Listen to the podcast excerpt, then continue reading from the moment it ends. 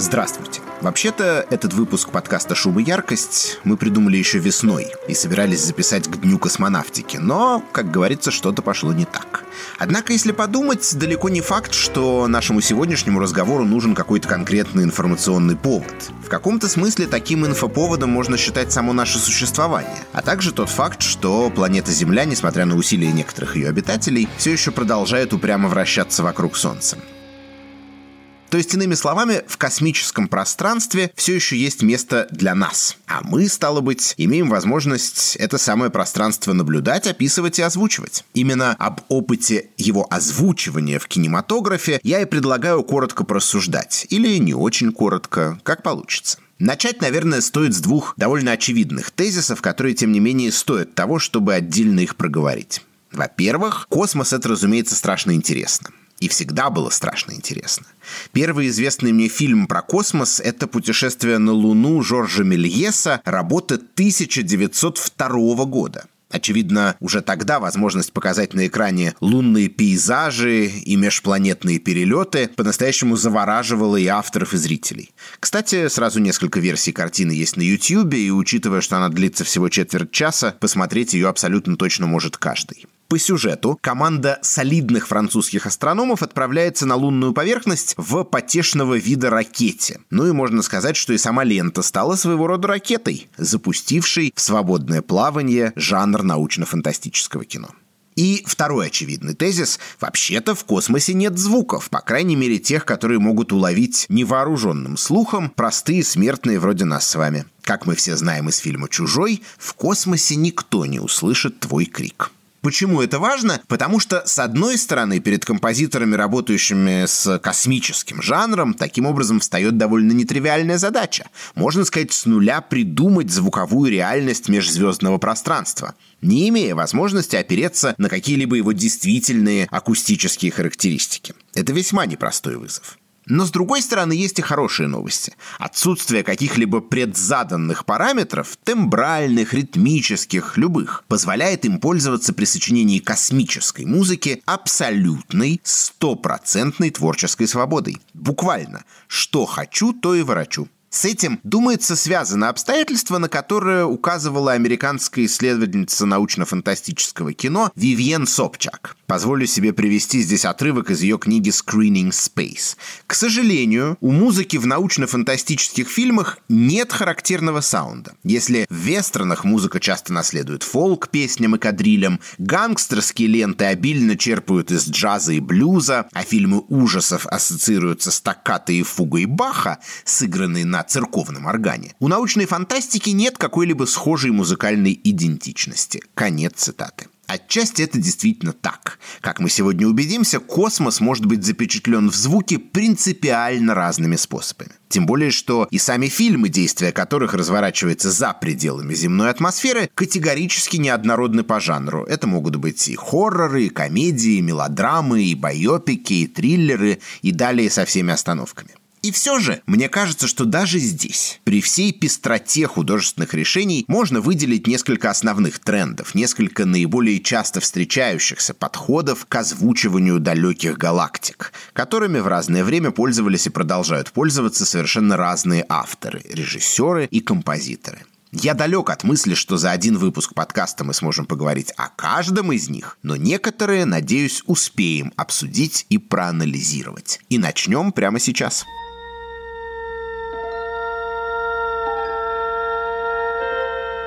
Space, the final frontier.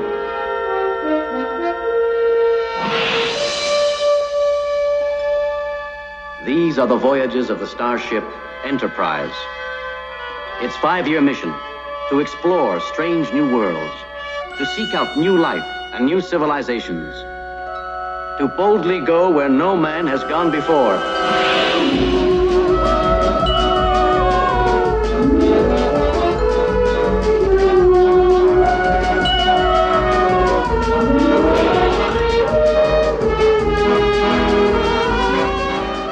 Наверное, многие ожидали услышать в дебюте этого эпизода что-то из «Звездных войн». Но о них у нас был отдельный выпуск, который до сих пор можно в любое удобное вам время послушать на всех платформах. Я сегодня, чтобы не повторяться, решил включить для затравки фрагмент из другого, не менее знаменитого источника «Космос. Последний рубеж», Торжественный текст, начинающийся с этих слов, с 1966 года неизменно заставлял сердца американских, а потом и не только американских телезрителей биться чаще. Сериал «Стар Трек» или «Звездный путь» — один из самых успешных визуальных продуктов космического века.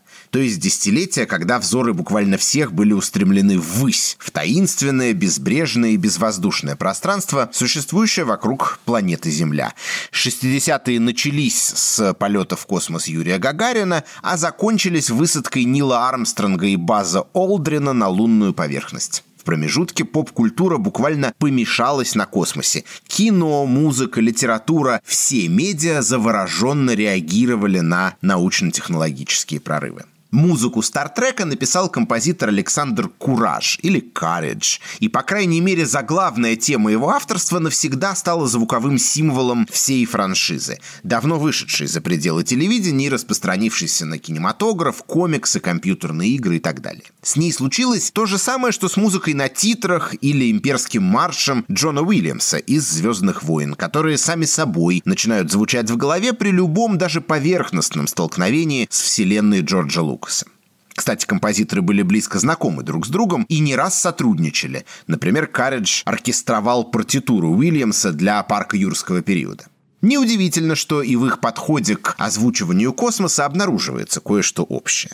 Так и в «Звездном пути», и в «Звездных войнах» мы имеем дело с более или менее традиционно написанной и аранжированной музыкой. Более того, оба произведения стартуют с запоминающихся торжественных фанфар, и лишь затем начинается развитие, или, как говорят музыканты, разработка мелодического материала – при этом гармония и тут, и там экспансивная, раскидистая, со смелыми модуляциями из тональности в тональность и масштабными скачками по звукоряду на септиму, октаву и даже более широкие интервалы.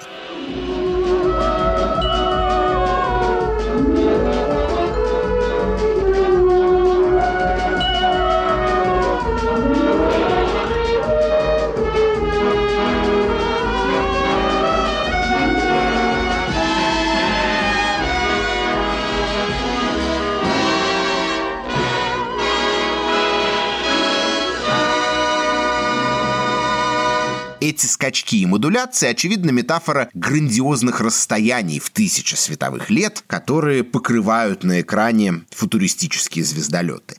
Плюс это одновременно и звуковой образ приключения – ты как бы не знаешь заранее, куда приземлиться гармония в тот или иной момент, как разрешится неустойчивое созвучие. Музыка в «Звездных войнах» и «Стартреке» озвучивает космос не как некий необъяснимый и непостижимый феномен, а просто как некое очень большое, потенциально неограниченное сценическое пространство, в котором на наших глазах разворачиваются всякие увлекательные сюжеты. Намеки на то, что это вообще-то принципиально иной мир, населенный всякими причудливыми созданиями, совсем не похожий на земной, на звуковом уровне тоже встречаются, но лишь эпизодически. Например, в сцене в таверне в городе Мосс-Эйсли в первом фильме о «Звездных войнах», где инопланетный Диксиленд оркестр играет нечто вроде расхристанного джаза с необычными, словно бы слегка нестроящими звуками карибских стальных барабанов. Музыка звучит, с одной стороны, все еще вполне знакомо, укладываясь в понятные стилистические рамки, но, с другой стороны, и с явно различимой причудой, диковинкой.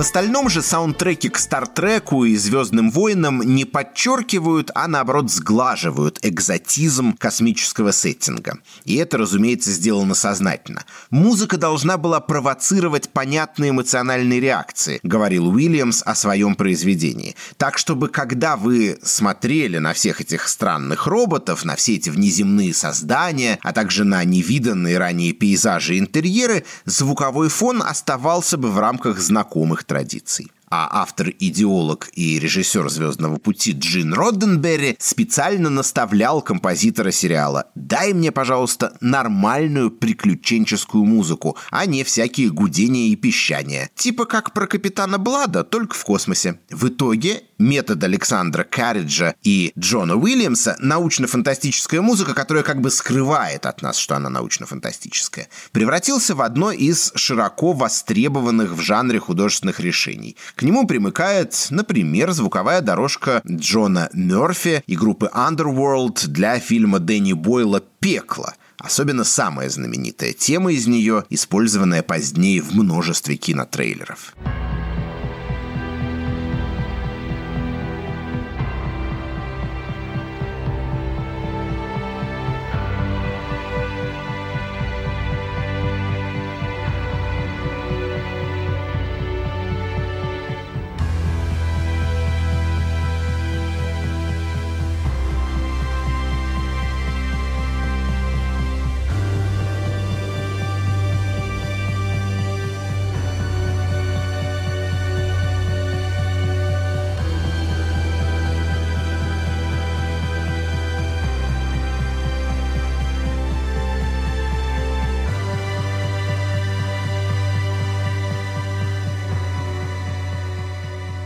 Джин Роденберри не конкретизировал, о каких именно гудениях и песчаниях он говорил, когда настоятельно просил композитора Стартрека их избегать. Но мы, думаю, можем сделать обоснованное предположение. Озвучивая космос, можно ведь поступить не так, как Александр Карридж или Джон Уильямс, приблизив происходящее на экране к нам звуковыми средствами. А наоборот, сделать особый упор именно на инаковость, экзотичность среды, в которой происходит действие. Многие режиссеры и композиторы избрали именно такой путь, попытавшись найти среди доступных им выразительных средств те, что в наибольшей степени эквивалентны фантастической реальности, демонстрируемой на экране. Как заставить музыку звучать максимально непривычно и народно? Ответы на этот вопрос могут быть разными. Один из самых оригинальных предложил Стэнли Кубрик в своей «Космической Одиссее» 2001 года. Снятый в 1968 этот фильм и звуковая дорожка к нему заслуживают самостоятельного подробного рассказа. И, возможно, когда-нибудь я попробую этот рассказ соорудить, но проигнорировать кубриковский шедевр, разумеется, невозможно и в сегодняшнем обзорном выпуске о космосе в кино. Как многие, возможно, знают, для «Космической Одиссеи» композитором Алексом Нортом был полностью создан оригинальный саундтрек. Но Кубрик, как образцово-показательный представитель авторского кино, режиссер-демиург, озабоченный только и исключительно воплощением на экране своего авторского видения. На отрез отказался его использовать, предпочтя вместо этого озвучить картину тщательно отобранными им фрагментами академических сочинений. В итоге в «Одиссее» звучат и оба Штрауса, экспрессионист Рихард и салонный романтик Иоганн, и Арам Хачатурян, и, главное, Дьордз Лигети – венгерский композитор-авангардист второй половины 20 века. Вошедшие в картину пьесы Лигетти – это почти уникальный пример соприкосновения рафинированной экспериментальной музыкальной традиции после военного европейского авангарда с массовой культурой.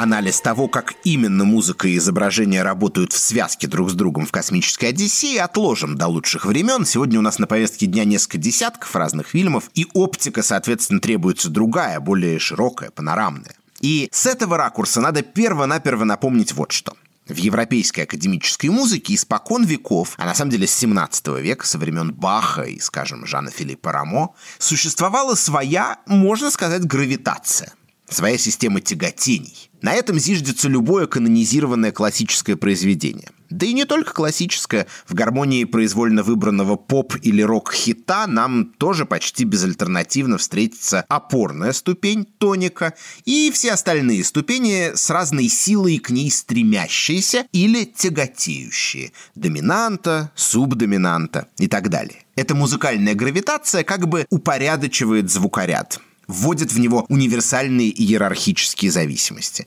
Мы автоматически, даже не зная нотной грамоты, определяем, какой звук или созвучие здесь основные, где в музыкальной фразе можно красиво и эффектно поставить точку или даже восклицательный знак, а какие звуки, наоборот, оказываются всего лишь промежуточными знаками препинания, запятыми, двоеточиями и тире. Но что делает человек, летящий в космос? Он, разумеется, наоборот, побеждает, преодолевает гравитацию. Точно так же, как ее уже на звуковом уровне преодолел музыкальный авангард 20 века. Жесткие рамки тональной системы стали трещать по швам и рассыпаться уже в позднеромантических сочинениях, например, в экспрессионистских работах того же Рихарда Штрауса.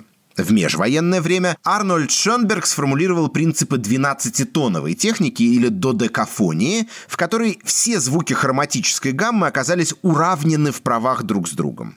Именно додекафония стала первым эффективным способом разрыва со старой тональностью как таковой и, соответственно, с присущей ей системой звуковых тяготений. И уж, конечно, ничего подобного нет в музыке Лигети, сотканной, например, из массивных звуковых кластеров, составных созвучий, иногда покрывающих сразу весь доступный человеческому уху акустический диапазон – Звук плывет в невесомости примерно так же, как это делают преодолевшие земное притяжение астронавты во время своих межпланетных миссий.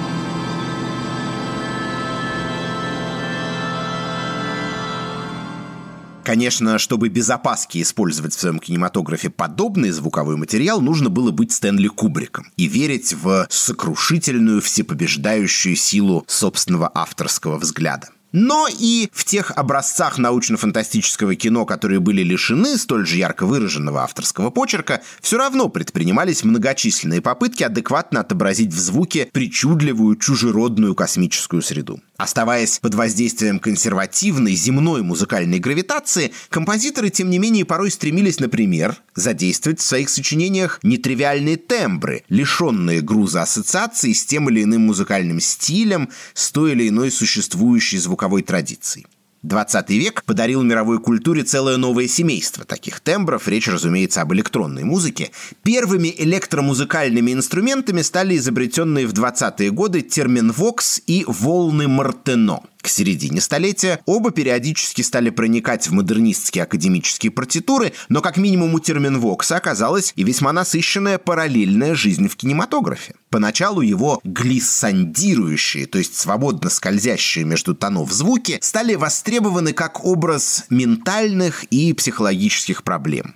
От амнезии до тяжелого алкоголизма, как в «Завороженном Хичкока» или «Потерянном уикенде» Билли Уайлдера а самый ранний известный мне образец апроприации тембров терминвокса в научно-фантастическом сеттинге – это картина «Ракета XM» 1950 года, в которой команда астронавтов высаживается на Марсе, и в этот момент безвозвратно меняется и картинка с черно-белой на такую вот красноватую сепию, и звук от конвенциональной оркестровой музыки к более модернистскому стилю с неустойчивой гармонией и явно различимым свистом терминвокса. Автором саундтрека был композитор Ферде Грофе старший, вообще-то редко работавший в кино, зато сочинивший еще в 30-е годы знаменитую симфоническую сииту «Гранд Каньон», позже экранизированную студией Дисней. Во второй части этой сюиты с подзаголовком «Красочная пустыня» использованы похожие модернистские художественные решения.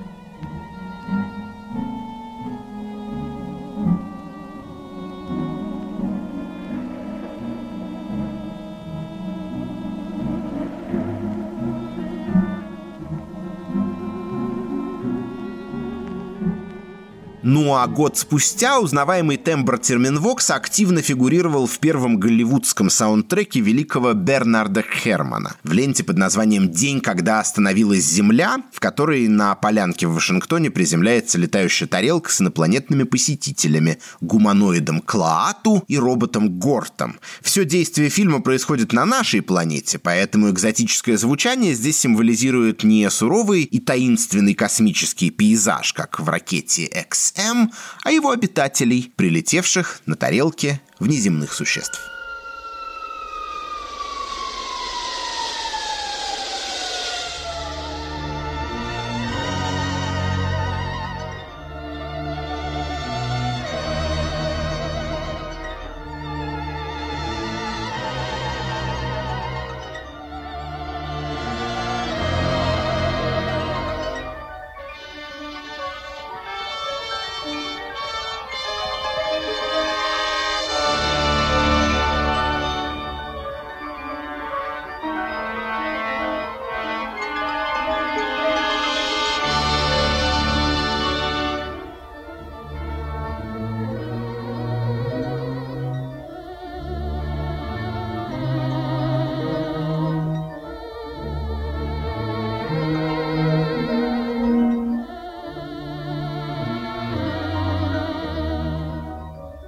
Ассоциация между саундом терминвокса и эстетикой потустороннего таким образом была упрочена, и в последующей истории кинематографа тому обнаруживается немало примеров. Напомню, что, например, в выпуске о Тиме Бертоне мы отмечали, как композитор Дэнни Элфман использовал соответствующие тембры в саундтреке к фильму «Марс атакует». Так как я сегодня стараюсь не повторяться, то обращу внимание на другой фрагмент фильмографии Бертона, который мы тогда обошли стороной, на картину «Эд Вуд», музыку которой писал не Элфман, постоянный бертоновский соавтор, а не менее знаменитый кинокомпозитор Говард Шор. Здесь перед нами на самом деле разворачивается довольно примечательная, можно сказать, мета-история. Эд Вуд — это ведь совсем не научно-фантастический фильм, а байопик реально жившего андерграундного режиссера середины 20 века. Но тот, в свою очередь, в числе прочего, снимал как раз научную фантастику. Например, по-своему легендарный фильм «План 9 из открытого космоса» 1957 года, который часто называют худшей картиной в истории кино, но, как это часто бывает, одновременно он стал и такой штучной, культовой вещью. Картины Эда Вуда были кустарными, самопальными работами, сделанными буквально на коленке на пожертвования весьма специфических, не имевших никакого отношения к киноиндустрии спонсоров от владельца скотобойни до протестантской религиозной организации. Соответственно, их бюджеты традиционно были невелики, и на музыку их зачастую просто не хватало. Тим Бертон и Говард Шор таким образом как бы задним числом домысливают, какой могла бы быть музыка в фильмах Эда Вуда, если бы условия производства этих фильмов были бы иными. И, разумеется, приходят к выводу, что в ней непременно фигурировал бы термин «вокс».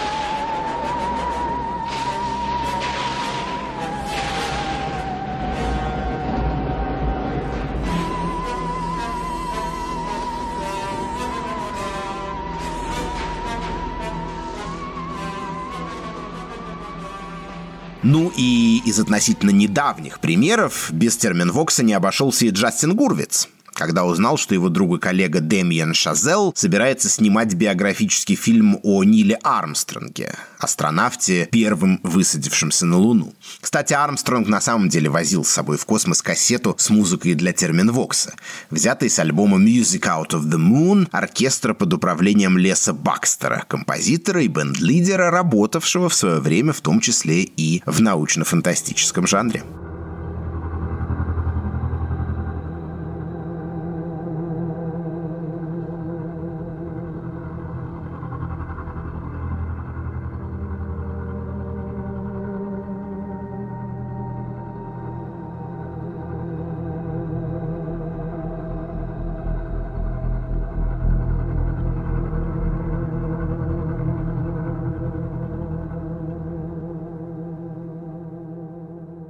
Безусловно, инструмент, придуманный советским изобретателем Львом Терменом, это лишь одно и далеко не самое яркое новшество электромузыкальной промышленности 20-го столетия.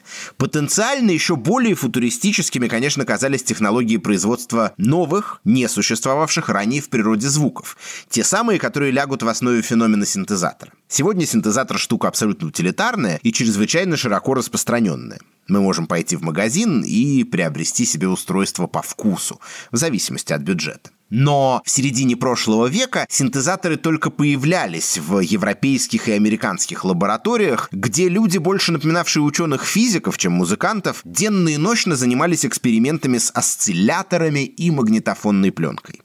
Многие результаты этих экспериментов известны нам как раз из истории кино и телевидения. Я даже рискнул бы сказать, что таковых большинство, потому что электронная музыка не сразу оказалась осознана как самостоятельный вид искусства. Поначалу ее использовали именно в прикладном ключе для озвучивания того или иного визуального ряда. Например, фильмов, сериалов и прочих программ британской корпорации BBC, таких как научно-фантастический сериал «Доктор Кто» о космических путешествиях главного героя сквозь время и пространство.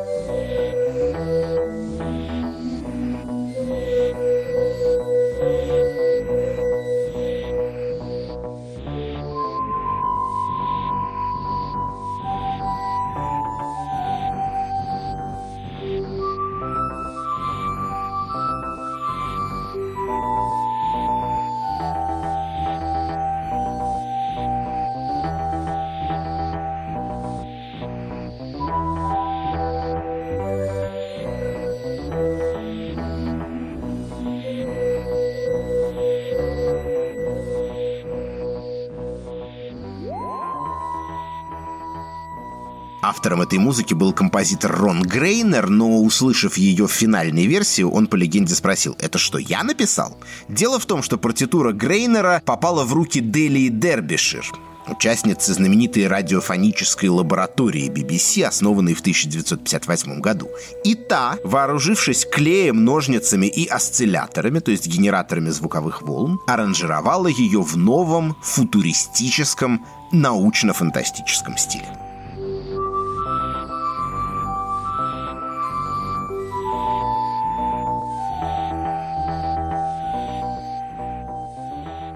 На другом берегу Атлантического океана тем временем шли свои радиофонические эксперименты. В 1956 на экраны вышел фильм «Запретная планета» Фреда Маклауда Уилкокса, классика научной фантастики космического века с уникальным саундтреком, полностью состоявшим из электронных тональностей. Это не моя оценка, а авторская формулировка композиторов, семейной пары Луиса и Бебе Бэрон.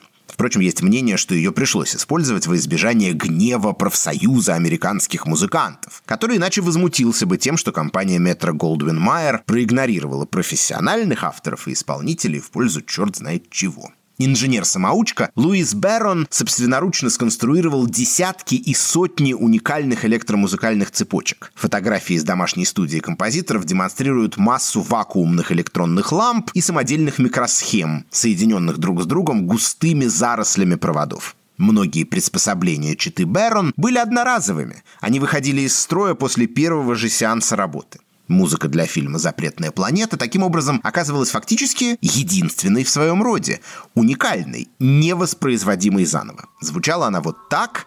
Давайте послушаем отрывок, с которого начиналась картина. thank you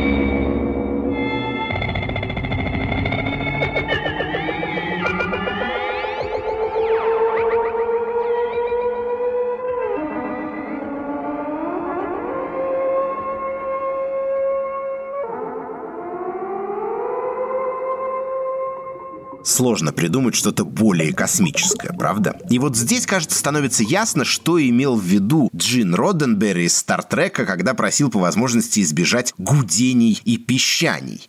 Занятным образом в музыке к запретной планете при этом сохраняется и определенная преемственность по отношению к классическому голливудскому саундтреку. Например, когда в титрах возникает упоминание одного из персонажей, симпатичного и немного забавного робота Робби, явно предвосхищающего, скажем, R2 2D2 или R2D2 из «Звездных войн», из колонок звучит, можно сказать, его лейтмотив – быстрая последовательность отрывистых микротональных звучков. Но в целом, в контексте картины Фреда Уилкокса и других звуковых дорожек подобного типа, может, конечно, возникнуть вопрос, где здесь проходит граница между музыкой и саунд-дизайном?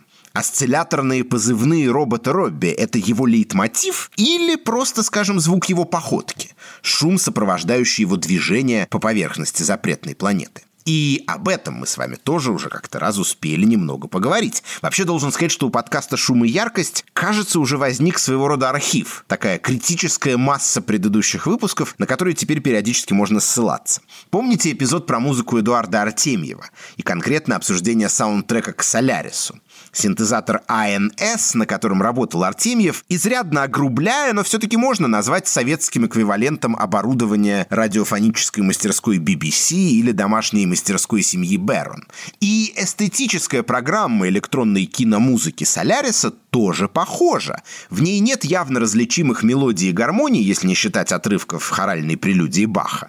Зато есть яркая и захватывающая попытка конструирования некой альтернативной звуковой среды. Как, кстати, и в другой экранизации Станислава Лема, польско-ГДРовском фильме «Безмолвная звезда» 1959 года, одном из ранних образцов научно-фантастического жанра в странах соцлагеря. На фоне довольно старомодных, часто неестественных диалогов здесь буквально всю дорогу звучит своеобразный, как сказали бы сегодня, drone ambient композитора Анджея Марковского. Там погиб ее муж. Я принес его с гор в лагерь, а было уже поздно. Он был мне другом.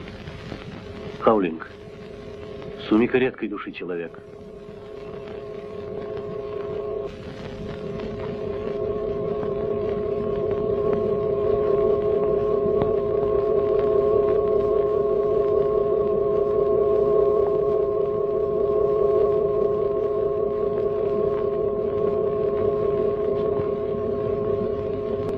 Сумика, вашему горю я очень сочувствую. Вообще складывается ощущение, что космическое кино требует особого внимания к саунд-дизайну. И это вполне логично. Раз уж перед его создателями стоит задача построения некой вымышленной, но правдоподобной внеземной реальности, то просто красивой музыкой тут, как правило, не обойтись. Собственно, и «Звездные войны», о которых мы говорили в начале, веха не только в отдельно взятом жанре, но и в истории саунд-дизайна, над которым здесь трудился Бен Бёртт, по-настоящему творчески подошедший к задаче. Согласитесь, кодированная речь R2D2 или резкий свист световых мечей – Такие же отличительные звуковые маркеры картины, как и мелодия Джона Уильямса. Дизайнерские находки «Звездных войн» звучали особенно эффектно на фоне того, что этот фильм, как и другая классика научной фантастики, близкие контакты третьей степени Стивена Спилберга, были в числе первых игровых картин, смикшированных в стереофоническом звуке британской компании Dolby на грани между саундтреком и саунд-дизайном, в научно-фантастических фильмах о космосе зачастую происходит все самое интересное. Здесь можно вспомнить, например, космический хоррор Ридли Скотта «Чужой», который я цитировал в начале подкаста. Музыка Джерри Голдсмита в нем нередко как будто бы уходит на задний план, отступая перед резкими диегетическими звуками, эффективно погружающими нас в пугающую атмосферу фильма. Am I, am I Claire Lambert? I want to get the hell out of here. Oh, God. It's moving right towards you. Uh...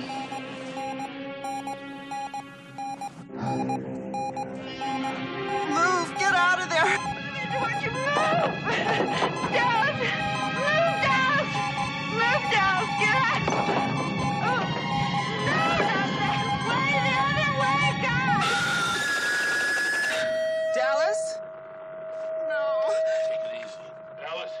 А вот интересный пример того, как музыка и саунд-дизайн оказываются вписаны буквально в сюжетную канву. В фильме «Контакт» Роберта Земекиса эманацией инопланетного разума оказываются регулярно повторяющиеся звуковые сигналы. Именно их призваны дешифровать астрономы. I got it! I got it! I got it! I'm patched in! All right, let me hear it.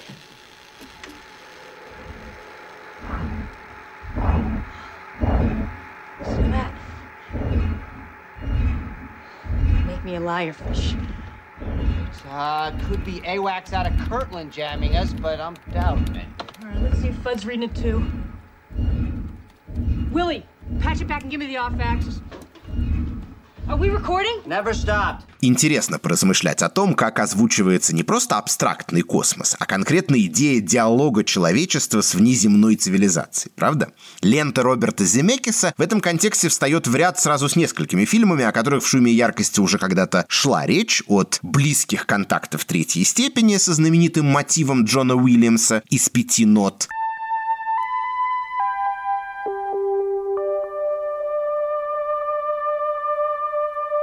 до прибытия Дени Вильнева с обработанными звуками человеческих голосов, медленно, но верно набирающими силу в партитуре композитора Йохана Йохансона.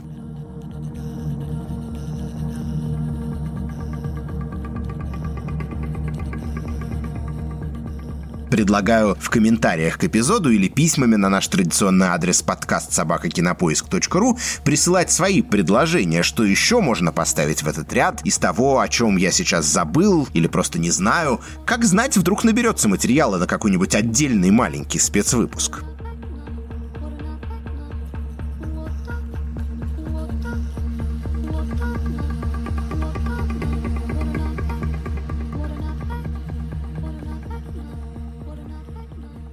Ну, а я напоследок хотел бы обратиться к любопытному космическому саундтреку из относительно недавних времен. Впрочем, ему уже тоже успело стукнуть 10 лет, так что он свежий, разве что по сравнению с «Запретной планетой» или «Космической Одиссеей» 2001 года.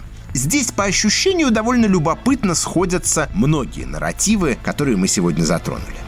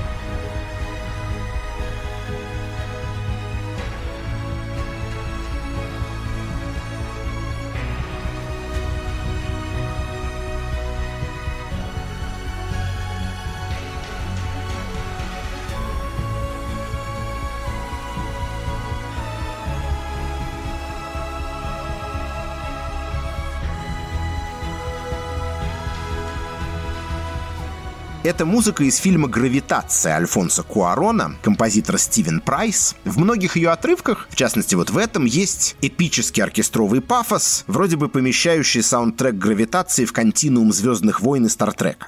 Правда, Куарон специально просил у автора избежать традиционного симфонического саунда, поэтому даже самые торжественные моменты саундтрека непременно оказываются подвергнуты электронной постобработке. Где-то она слышна больше, где-то меньше. Электроника — такой же неотъемлемый элемент звуковой панорамы гравитации, как и струнные с духовыми случайной и довольно забавной рифмой с историей Луиса и Бебе Бэрон звучит признание Стивена Прайса, что однажды при попытке пропустить звук трубы через старинный синтезатор тот затрещал и умер, впрочем, успев до этого выполнить данную ему команду.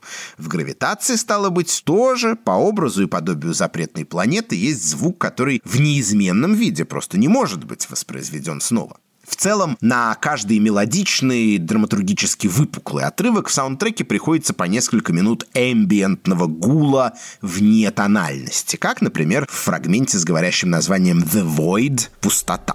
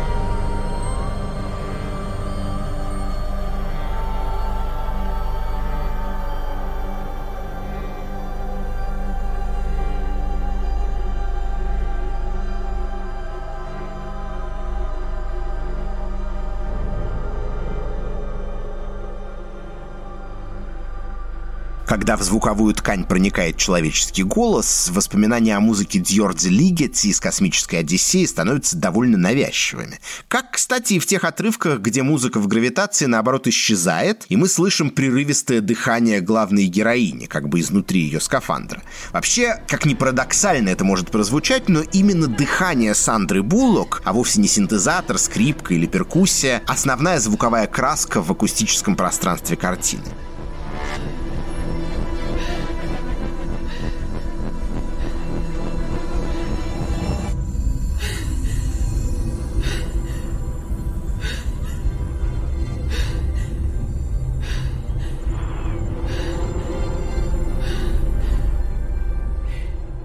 Что заставляет по-новому взглянуть на проблему соотношения музыки и саунд-дизайна в научно-фантастическом кино. Вообще-то «Гравитация» — фильм, в котором традиционного для космического жанра саунд-дизайна как раз практически нет.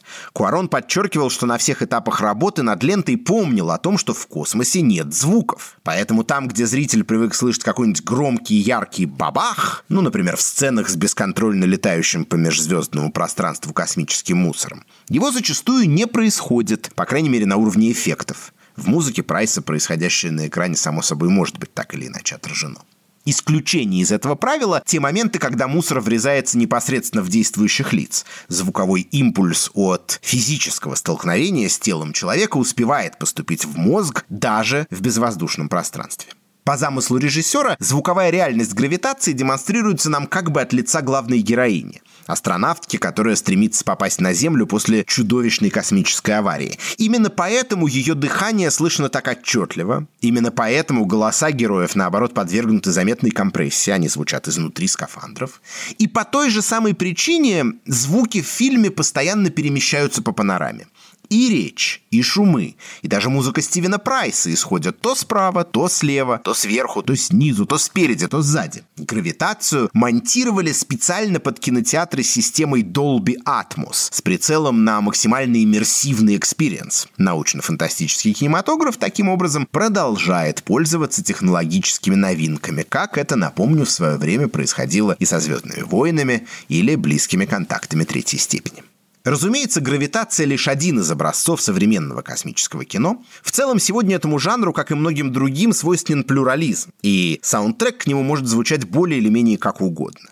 Вспомним, в конце концов, «Стражей Галактики», которым был посвящен предыдущий эпизод «Шума и яркости», со звуковой дорожкой почти целиком составленной из поп- и рок-хитов. Это тоже фильмы о космосе, хоть и специфические в духе супергеройской комедии. То есть, иными словами, можно сказать, что мы возвращаемся к тому положению вещей, которое примерно 35 лет назад фиксировала в своей классической книге Вивьен Собчак. У космической научной фантастики, получается, нет единой определенной звуковой идентичности. Другое дело, что, во-первых, это, по-моему, не беда, а во-вторых, и на процессуальном, и на звуковом уровне у многих космических фильмов все-таки есть и нечто общее – от гудений и пищаний до интереса к технологическим новшествам и смешения музыки с саунд-дизайном. Это отдельный мир внутри кинематографа, такой же бесконечный и полный сюрпризов, как и то пространство, которое он привык показывать и озвучивать. Меня зовут Лев Ганкин. Этот выпуск подкаста мне помогали делать звукорежиссерка Лера Кусто, редактор Даулет Джанайдаров и продюсер Бетси Исакова. До встречи на новых рубежах.